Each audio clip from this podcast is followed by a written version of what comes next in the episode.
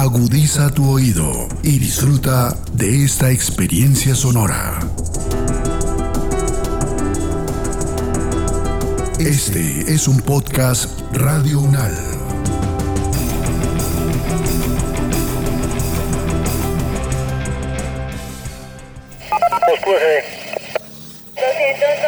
de la calle 44 al 2125 del apartamento 101, calle 24 carrera 74 modelo.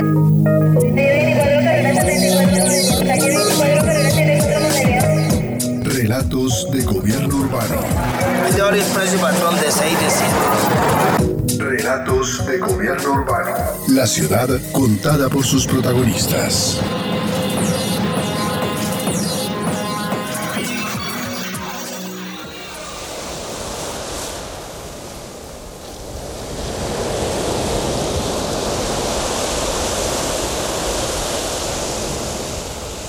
Aumento del nivel del mar por el incremento de la temperatura es una de las afectaciones más amenazantes del cambio climático. Es un tema de gran impacto para un país como Colombia que tiene dos costas, una en el Pacífico y otra en el Caribe, en las que se encuentran ciudades importantes para el desarrollo y la economía del país.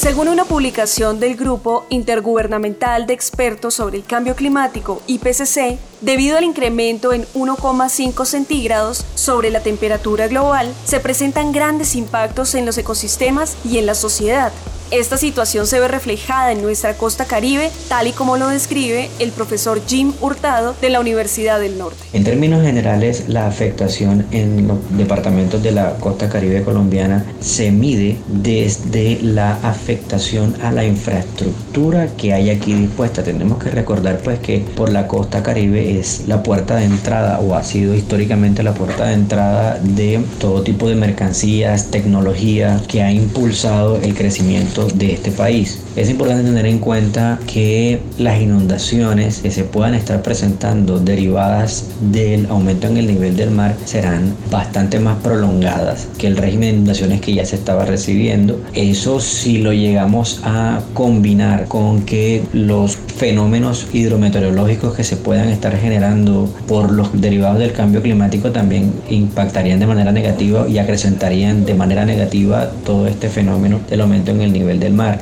Obviamente deteriorando más aún ya estos municipios que tienen una afectación por las inundaciones. Estamos hablando pues de la parte del Pacífico que se encuentra hacia el Caribe. Estaríamos hablando de las poblaciones de Unguía en el Chocó, además de los municipios de Antioquia que se encuentran en este borde costero. Definitivamente los departamentos del Caribe colombiano se verían bastante afectados, sobre todo porque no se cuenta con recursos desde la parte económica reflejado en los componentes de atención a la comunidad en materia de salud, en materia de educación, en materia de contención y preparación para todos estos fenómenos, en materia de desarrollo tecnológico para estos fenómenos, no se ha hecho una inversión de tal magnitud y eso ha desembocado en un panorama bastante crítico para algunas poblaciones del Caribe colombiano, más que todo pues las que se encuentran eh, muy ligadas al desarrollo económico y hotelero y turístico de, de, de este país.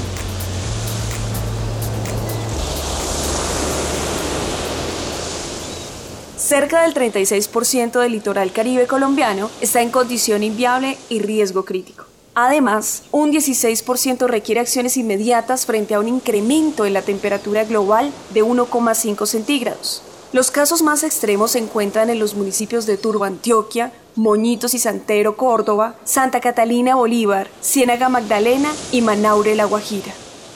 Todos los asentamientos donde se encuentre comunidad, díganse pueblos pesqueros o pequeños asentamientos pesqueros, hasta las grandes y simbólicas ciudades nuestras de la costa caribe, Cartagena, Barranquilla, Santa Marta y Riohacha, que son emblemáticas por su desarrollo, van a sufrir un nivel de afectación. Todas van a tener un nivel de inundación, algunas muchísimo más severo que otras, situación que ya se viene presentando, situación que hoy ya estamos viendo y de la cual es necesario tener presente para tomar medidas emergentes. El profesor Alexander Niño Soto de la Universidad del Norte destaca las zonas más afectadas por este fenómeno. Asimismo, el profesor Hurtado sostiene que las afectaciones por el aumento del nivel del mar son diversas, teniendo en cuenta los aspectos socioeconómicos de cada territorio. Por ejemplo, Barranquilla, Cartagena, Santa Marta y los departamentos de Sucre y Córdoba tienen condiciones más favorables para enfrentar este cambio.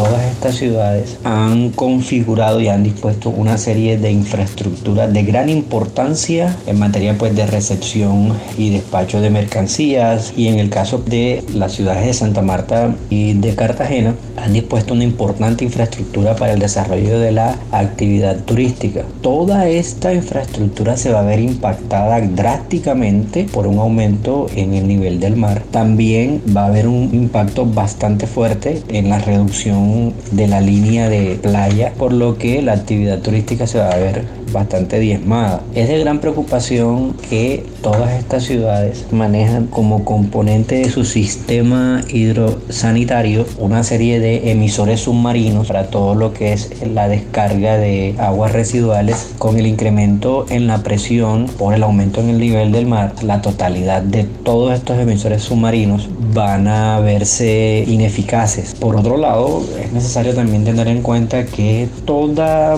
la franja de manglares se ha visto diezmada por la constante ampliación en la construcción y ello ha determinado pues que cada día estas ciudades sean más vulnerables. Estas tres ciudades manejan unos porcentajes altos en materia de erosión costera, lo que sin duda incrementa o amplifica todo ese tema de la afectación. Cartagena es una de las ciudades que va a ser un importante foco en donde podamos reseñar toda la afectación por aumento en el nivel del mar. Barranquilla por su parte no es ajena a todo el tema de sedimentaciones e interrupciones del ingreso en el transporte de mercancías por bocas de ceniza. Y hay que tener claro que Isla Salamanca se encuentra también eh, propensa porque tiene ciertos sistemas lagunares que con el incremento en el nivel del mar se originarían represamientos en la descarga del río Magdalena. La ciudad de Santa Se verían deteriorados grandes complejos de franja, en manglares, de zonas ecoturísticas y sin duda alguna hemos olvidado el municipio de Ciénaga en el departamento de Magdalena que con un incremento mínimo en la temperatura quedaría completamente inundado. En un escenario medio estaríamos hablando de la desaparición total del municipio de Ciénaga.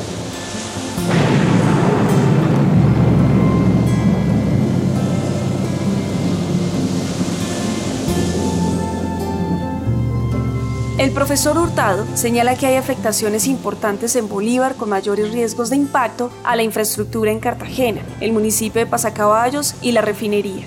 En Magdalena se prevé afectación en la infraestructura hotelera, portuaria y aeroportuaria. Para Barranquilla y el municipio de Ciénaga, el incremento de 1,5 centígrados representaría daños a los ecosistemas del Parque Isla Salamanca, Ciénaga de Mallorquín y la Ciénaga Grande de Santa Marta.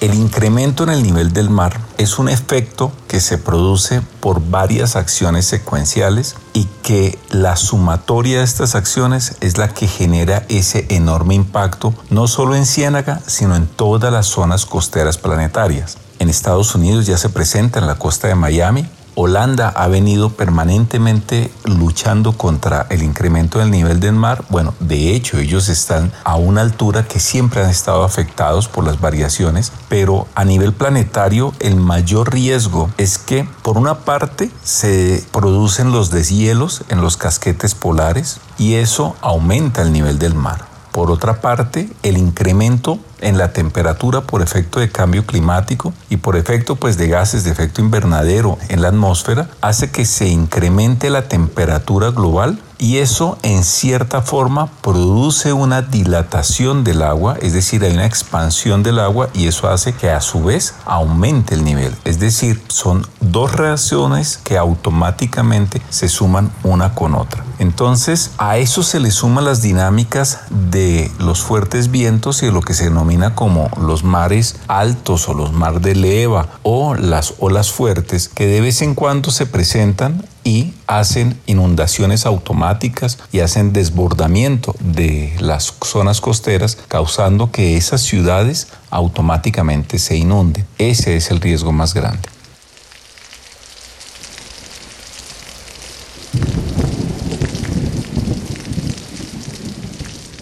De acuerdo con el arquitecto Hurtado, Ciénaga Magdalena, un municipio con un área urbana de 7.788 kilómetros cuadrados y una población de 105.510 habitantes, es el caso más crítico del país, pues un incremento adicional de 0,5 centígrados en la temperatura global provocaría la inundación total del municipio. Estos cambios en la costa caribe han generado procesos de metabolismo urbano en la región, así lo indica el profesor Sanders Chávez de la Universidad del Norte. En primer lugar, debe aclararse que el Caribe colombiano es un territorio complejo, con sistemas urbanos de distintas jerarquías, áreas de influencia y con dinámicas económicas y demográficas muy disímiles. Entonces, los procesos de metabolismo llegan a ser igual de complejos y diversos. Pero para efectos de esbozar un panorama general de la configuración del metabolismo urbano en este territorio, podrían resaltarse tres fenómenos. Número uno, la transformación energética que está experimentando la región en tres frentes, en la cualificación de las infraestructuras urbanas de energía eléctrica, en la diversificación de la matriz energética, creciendo de manera progresiva la capacidad instalada en fuentes de energía renovables o alternativas, y en el fortalecimiento de la explotación del gas como complemento a las carencias energéticas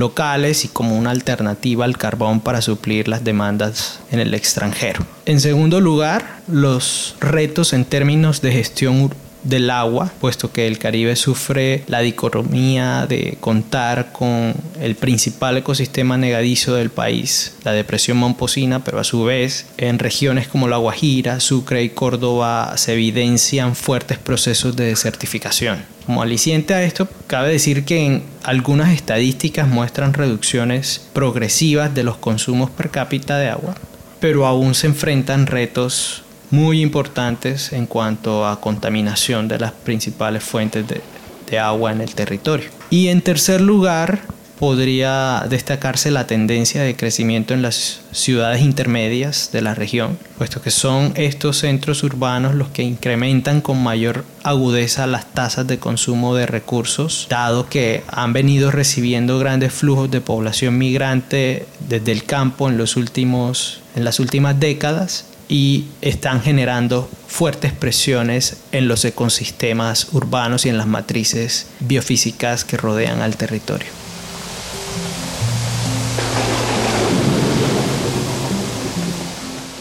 Junto a los procesos de metabolismo urbano, se registran procesos de resiliencia urbana frente al cambio climático. El profesor Niño cuenta cómo sucede en la costa colombiana. La resiliencia urbana es la capacidad que pueden construir o pueden tener los centros urbanos para reaccionar ante las dificultades que se presenten por efecto de cambio climático. La resiliencia urbana es esa forma de adaptación. No quiere decir que es la forma de retornar al estado anterior antes de un efecto catastrófico, sino es la capacidad de adaptarse ante el efecto catastrófico y poder seguir funcionando. Entonces, en el caso de las ciudades que se van a enfrentar ante el incremento por el nivel del mar, pues muy seguramente zonas van a tener que desplazarse porque sencillamente van a ser inviables para poder tener una vida urbana. Y otras zonas tendrán que adaptarse, entonces desarrollarán medidas como la arquitectura palafítica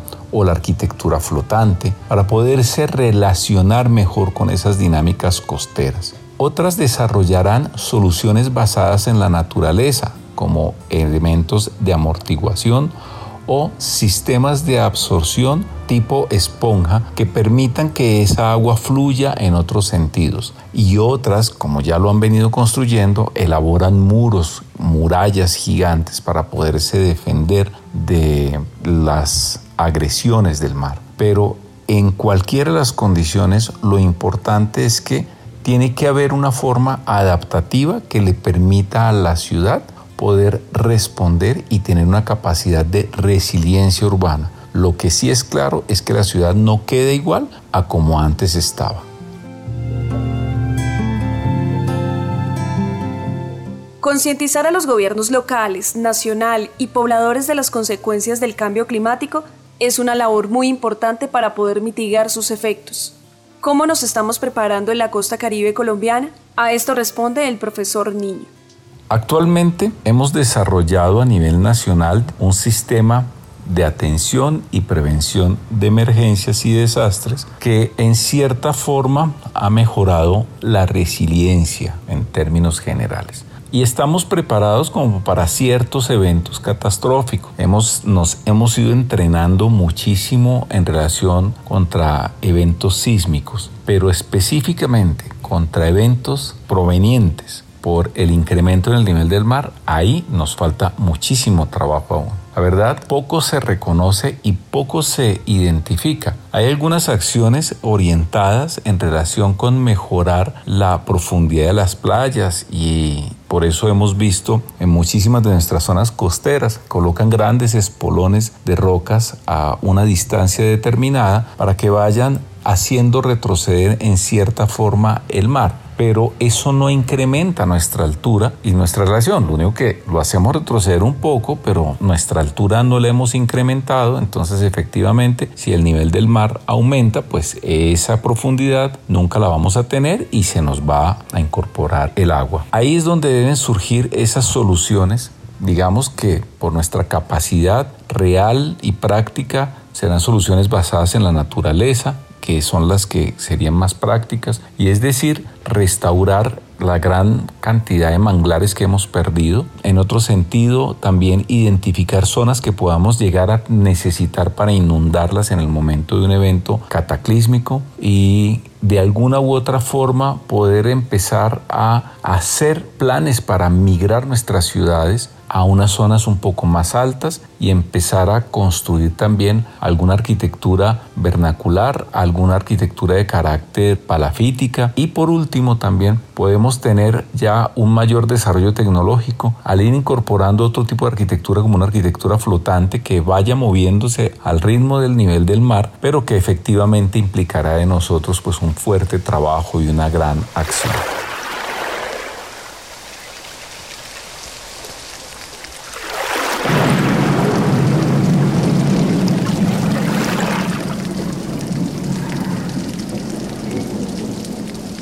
El cambio climático actual se debe en buena parte a la utilización de petróleo como fuente de energía y al desarrollo de las ciudades, quienes son responsables del 70% del calentamiento global. Ahora las mismas ciudades deben tomar medidas. Para ello se requiere de voluntad política y condiciones socioeconómicas óptimas. En el caso de la costa caribe colombiana, según la investigación de los profesores de la Universidad del Norte, Hurtado y Niño, el 50% de los municipios no cuenta con condición favorable de respuesta al riesgo ambiental. Son poblaciones que tienen servicios públicos básicos y un alto porcentaje de necesidades básicas insatisfechas. El 70% de los municipios estudiados tiene elevados índices de hogares en déficit y el 80% no cuenta con recursos destinados al tratamiento ambiental. Entonces, lo primero que se debe hacer es mejorar esta situación en estas zonas del país para tener medidas exitosas contra el cambio climático.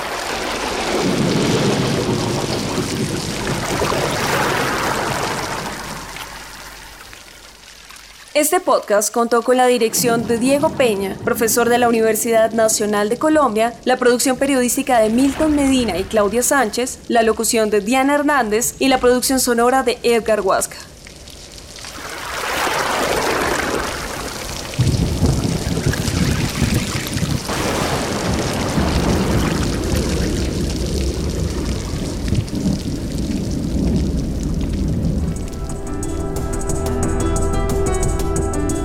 Las opiniones aquí expresadas son de entera responsabilidad de sus autores y solo comprometen a los realizadores de este podcast. No representan necesariamente el pensamiento de Radio UNAL ni la posición oficial de la universidad.